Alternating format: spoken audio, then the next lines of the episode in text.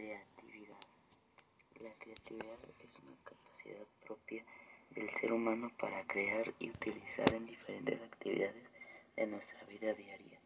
Henry Matisse nos dice, crear es expresar lo que se tiene dentro de sí. Si tomamos esto en cuenta, la creatividad y la originalidad que caracterizan a cada artista lo vuelven diferente uno de otro proviene de esta forma de expresarse que tiene cada persona. Podemos decir entonces que la creatividad es una habilidad nata del ser humano.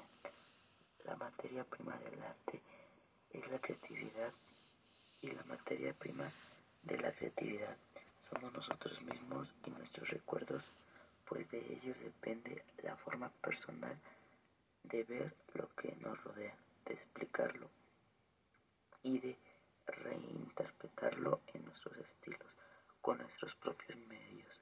Esto no quiere decir que el arte se limita a las vivencias propias de cada artista, pero sí de ellas parte de crear nuevo y originalidad.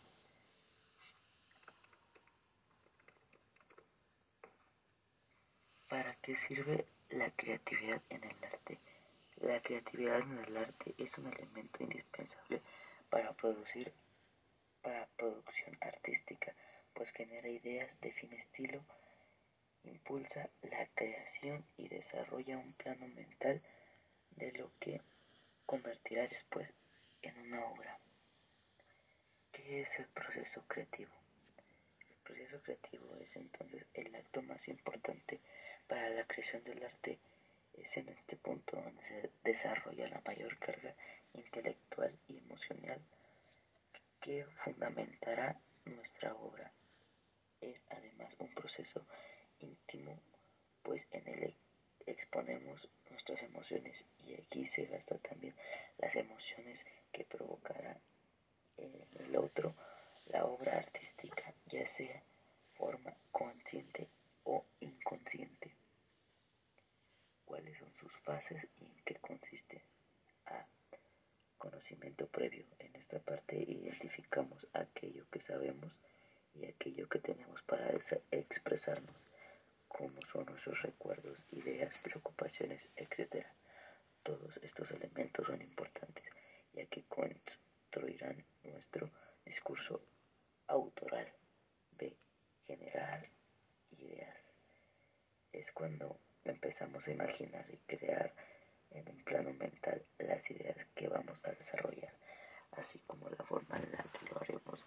Es una etapa donde se desarrollan los elementos necesarios para la disciplina artística que trabaja, pues al generar estas ideas concretas se encaminarán ya sea a la asociación rítmica de sonidos para componer la música o la selección de colores con formas y texturas para la obra plástica. Por citar algunos ejemplos. C. Experimentación en este, en este momento, cuando empezamos a crear el plano real, pues nos enfocamos a probar las diferentes técnicas que utilizamos para la constitución de nuestra obra artística e identificaremos si funciona o no es también en este plano cuando podemos corregir y depurar nuestro trabajo, pues al momento de desarrollar nuestras ideas podemos, pueden surgir ideas que conforman nuestra obra. Tenemos un panorama más amplio de aquello que sí funciona para nuestros fines de creación. Finalmente es el punto culminante donde creamos nuestra obra, expresarnos las emociones, preocupaciones e ideas que podemos exponer en nuestro trabajo y las haremos con las técnicas antes experimentadas y dentro de las características propias de la disciplina artística en la que se trabajará como el teatro, la literatura, el cine, la música, la pintura, la estructura, entre otras.